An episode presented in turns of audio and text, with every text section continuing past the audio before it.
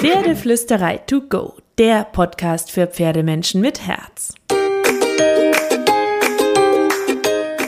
Heute mit Pferdewissen to go.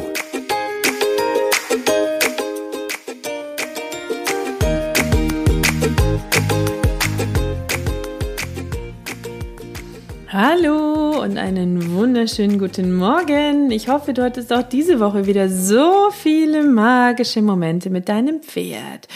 Zur Magie gehört ja dazu, dass man ein Pferd hat. und wenn man sich gerade noch kein Pferd leisten kann oder nicht die Zeit hat für ein Pferd, ein eigenes Pferd, denn ein eigenes Pferd ist wirklich wie ein Familienmitglied. Das kann man nicht nur einmal die Woche besuchen, das will beschäftigt werden, das will geliebt werden, das will umsorgt werden, das will umkümmert werden und das will eine Beziehung. Deswegen sollte man sich nur ein eigenes Pferd anschaffen, wenn man die Zeit dafür hat, sich die Zeit dafür nehmen kann oder das Geld dafür hat oder und das Geld dafür hat, so rum. Ähm, das ist tatsächlich ein Riesenpunkt. Pferde sind nun mal teuer, vielleicht nicht immer in der Anschaffung, ähm, wobei sie da oft leider viel zu günstig sind, finde ich, und nicht genug gewertschätzt werden. Aber sie sind auch sehr teuer in der Haltung, wenn man es ihnen schön, gut und richtig machen möchte. Und deswegen ist eine super Alternative eine Pflege- oder Reitbeteiligung. Und weil ich immer wieder gebeten werde, dazu mal ein paar Gedanken zu schildern, mache ich das jetzt einfach mal.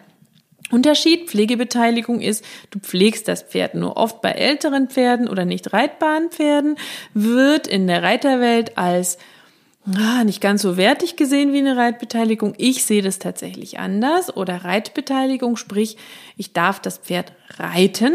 Ähm, grundsätzlich ist es so, dass das einfach eine Abmachungssache ist. Ja, sozusagen, eine Reitbeteiligung darf nur so und so viel kosten, eine Pflegebeteiligung muss kostenlos sein. Das ist teuer, das ist billig, finde ich total schwierig. Ich weiß auch, dass das offenbar wirklich ein umstrittenes Thema ist, was mich sehr wundert, weil ich mal einen Artikel dazu geschrieben habe. Und dann gab es auch wirklich Kommentare, die das unverschämt fanden, dass ich äh, 80 oder 100 Euro im Monat ähm, völlig gerechtfertigt finde für eine Reitbeteiligung. Also, wenn du anderer Meinung bist als ich, dann versuch einfach zu lächeln oder schalte den Podcast ab, wenn du es nicht hören kannst. Vielleicht magst du auch zuhören und dir Gedanken dazu machen oder das Thema interessiert dich einfach. Ich finde, Pferde sind Lebewesen. Die Lebewesen kosten den Menschen, dem sie gehören, Geld. Es gibt unterschiedliche Gründe, warum Menschen sich eine Reit- oder Pflegebeteiligung suchen. Vielleicht, weil Kinder, Job und alles so fordernd ist, dass sie nicht mehr ganz die Zeit haben. Vielleicht, weil sie sich ein bisschen Abwechslung für ihr Pferd wünschen und anderen Input. Vielleicht, weil sie finanzielle Unterstützung brauchen, weil sie vielleicht aus irgendwelchen Gründen gerade nicht ganz so viel Geld haben, wie sie eigentlich dachten. Ähm, es ist, gibt tausend Motivationen, sich eine Reit- oder Pflegebeteiligung zu suchen. Wichtig ist, dass sich Mensch und Mensch verstehen. Ich glaube auch, dass super, super wichtig ist, dass man ähnliche Vorstellungen von Pferdetraining hat, sowohl für den Besitzer als auch für die Reit- oder Pflegebeteiligung. Denn wenn die Vorstellungen zu weit auseinandergehen, wird es immer unschöne Gefühle oder auch vielleicht Streit oder Diskussionen geben und es wird vielleicht dann doch für das Pferd irgendwann ein bisschen verwirrend, auch wenn Pferde ganz gut unterscheiden können, wer da gerade mit ihnen unterwegs ist. Und es gibt so viele Horrorgeschichten auch beim Thema Reitbeteiligung, ja, für beide Seiten. Ich habe gehört von Geschichten von Pferden, die in Abwesenheit der Besitzer mit der Gerte eins übergezogen haben und unschön behandelt wurden, die nicht korrekt geputzt oder gesattelt werden, Reitbeteiligungen, die unpünktlich oder unzuverlässig sind.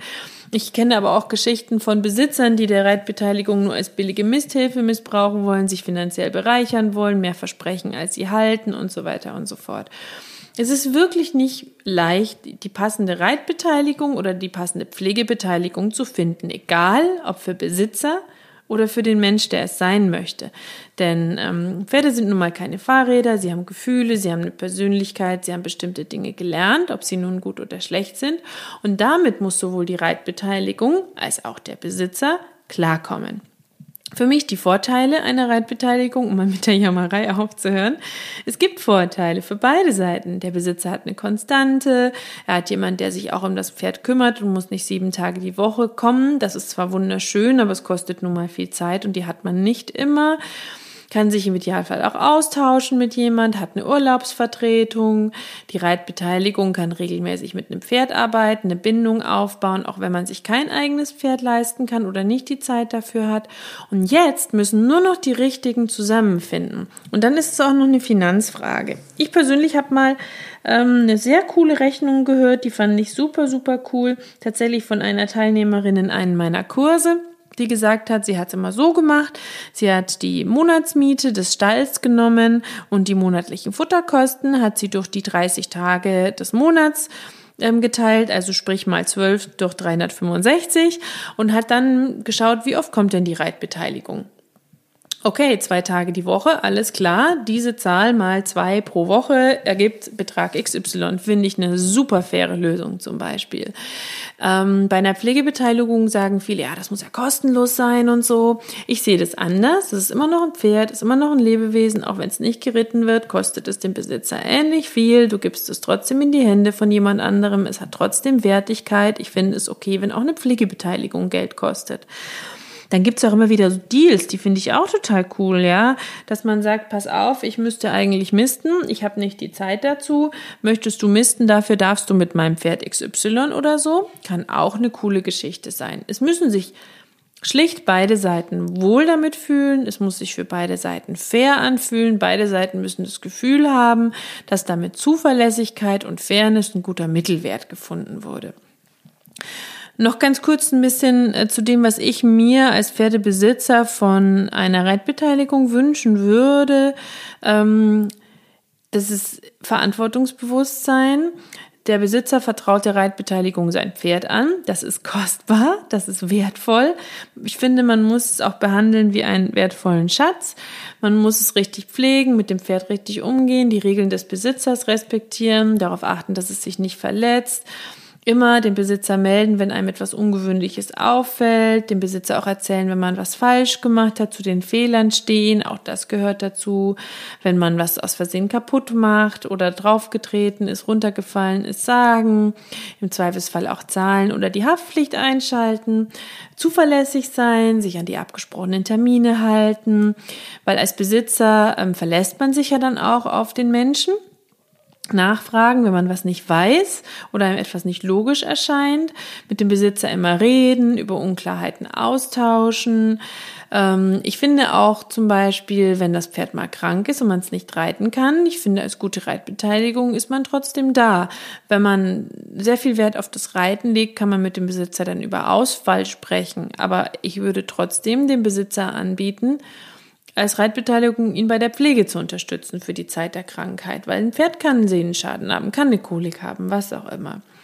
Ich finde eine gute Reitbeteiligung, da würde ich mir wünschen, dass das jemand ist, der mein Pferd so behandelt, als ob es auch sein Pferd wäre, der für das Pferd da ist, der sich kümmert, der einen fairen, feinen und liebevollen Umgang pflegt, der sich an meine Regeln hält und der auch mit meinen Sachen gut umgeht der nicht andere Leute mit dem Pferd arbeiten lässt, egal wie viele Freundinnen betteln. ähm, es gibt nur diese Abmachung zwischen Reitbeteiligung und Pferdebesitzer und nicht zwischen Besitzer und all den Freunden der Reitbeteiligung. Ähm, und das finde ich total wichtig, dass man ähm, sich gegenseitig beschnuppert, dass man das alles von Anfang an bespricht, dass man ähm, auch überlegt, passt die Trainingsmethode, passt die Pferdepersönlichkeit, kann man sich mit den Regeln des Besitzers anfreunden oder nicht. Ich hatte auch mal früher das Angebot zum Beispiel für eine Reitbeteiligung, da sollte ich Ausbinder beim Longieren benutzen. Das ist einfach nichts für mich. Ich konnte die Ausbinder der Besitzerin nicht ausreden. Ähm, deswegen habe ich mich dagegen entschieden, weil ich so einfach nicht trainieren wollte. Ich konnte dem Pferd leider nicht helfen, sage ich jetzt mal, aber ich hätte es auch nicht anwenden wollen. Wenn man eine gute Reitbeteiligung gefunden hat, kann man mit dem Besitzer auch absprechen, ob man Unterricht nehmen kann, dann aber auch die Trainer absprechen. Ähm, tut ja auch Pferd und Mensch gut, wenn man lernen kann. Vielleicht will der Besitzer auch Unterricht geben. Das kann man alles ähm, ja äh, für sich so ein bisschen ähm, klar machen mit dem Besitzer und man sollte sich auch ein bisschen auseinandersetzen mit den Basics der Pferdeerziehung und des Pferdeverstehens, ähm, damit man da ähm, Hand in Hand arbeitet sozusagen. Der Besitzer, finde ich, ist die andere Seite. Es gibt sicher auch immer schwarze Schafe unter den Besitzern, die die Reitbeteiligung ausnutzen, die unverschämt sind, teuer, unfreundlich, finde ich es nicht in Ordnung. Geldbetrag oder Misthilfe muss sich in einem angemessenen Rahmen bewegen und zur Pferdezeit passen. Es ist nicht in Ordnung zu mäkeln, rechthaberisch zu sein, einen unhöflichen Umgang zu pflegen. Es ist nicht in Ordnung, keine gute Versicherung abzuschließen beispielsweise. Das Pferd muss auch für eine Reitbeteiligung versichert sein. Schau dir Besitzer und Umgebung genau an. Ähm, wenn jemand ein Pferd nicht gut behandelt, du es dem Besitzer nicht ausreden kannst, ist es für mich auch in Ordnung, wenn man nicht mitmacht, sondern den eigenen Weg geht und sich eine neue Reitbeteiligung sucht. Ich finde, als Pferdebesitzer haben wir dann auch die Pflicht, höflich, fair und respektvoll der Reitbeteiligung gegenüber zu sein, uns an Absprachen zu halten und auch da einen netten Umgang zu pflegen. Und wenn beide den gleichen Weg gehen wollen, am gleichen Strang ziehen, ähnliche Vorstellungen haben, dann ist es eine Win-Win-Situation. Der Pferdebesitzer bekommt einen festen Ansprechpartner für sein Pferd, der regelmäßig da ist, reitet, pflegt oder was anderes macht und ein bisschen zu den Kosten beiträgt. Derjenige, der die Reitbeteiligung hat, wiederum bekommt leihweise ein eigenes Pferd. ich muss ehrlich sagen, ich tue mich sehr schwer damit. Ich könnte mir nicht vorstellen, eine Reitbeteiligung für Carrie zu nehmen, weil sie schon ein bisschen speziell ist und ich da die Zeit und die Möglichkeiten habe und mein Pferd auch ganz für mich haben möchte, ähm, aufgrund ihrer Persönlichkeit, ihres Charakters, aber auch weil ich ähm, nahezu niemand sonst an mein Pferd lasse, wenn ich nicht dabei bin. Aber ich finde es trotzdem eine wunderschöne Sache. Und ist natürlich die Frage, wie finde ich ähm, die richtige Reitbeteiligung welche Punkte sollten noch wichtig sein. Ich persönlich finde, dass ähm, pro Pferd nicht mehr als ein bis drei Personen zuständig sein sollten, damit das Pferd nicht überlastet wird. Ähm, sonst gerät es ja Richtung Schulpferd. Das ist auch nicht so richtig schön. Also ich finde, wenn jemand zehn Reitbeteiligungen für sein Pferd hat, dann ist irgendwas schief gelaufen. Ich finde auch, dass man vielleicht vertraglich regeln sollte, was für beide Seiten wichtig ist. Wer darf wann ran? Ist Ausritt erlaubt? Wer pflegt den Zubehörkram? Wo liegen die Grenzen? Ähm, wer eine Reitbeteiligung nimmt oder vergibt, sollte schon noch darauf achten, dass ähm, das Pferd in seiner Ausbildung und der Reiter oder die Pflegebeteiligung oder wer auch immer in seiner Ausbildung ein bisschen zueinander passen. Wenn du jetzt super unerfahrener Anfänger bist, dann wäre es vielleicht nicht so schlau, sich ein rüppeliges Jungpferd als Reitbeteiligung zu suchen. Ähm, ja, man kann auch überlegen, ob man ähm, einfach irgendwie eine Probezeit ausmacht oder ob man erstmal eine Zeit lang ausprobiert, ob man sich versteht. Versicherung sollte unbedingt geklärt sein. Achtung, wenn der Pferdebesitzer die Reitbeteiligung braucht, um sein Pferd finanziell überhaupt halten zu können. Das ist der falsche Ansatz. Jeder sollte sein Pferd auch ohne Reitbeteiligung gut finanzieren können. Ähm, und da muss man dann ganz genau gucken, weil es soll dem Pferd gut gehen. Man soll ja nicht überbezahlen, damit der Mensch sich ein Pferd leisten kann. Ähm, ja, was es kostet, hängt vom Deal ab, der Lage, dem Stall, Angebot, Nachfrage und so weiter und so fort. Es ist kein einfaches Thema, finde ich, weil Persönlichkeiten zusammenkommen, das Pferd auch ein Lebewesen sind und einfach für alle drei das Team stimmen muss, nämlich Besitzer, Reit- oder Pflegebeteiligung und Pferd.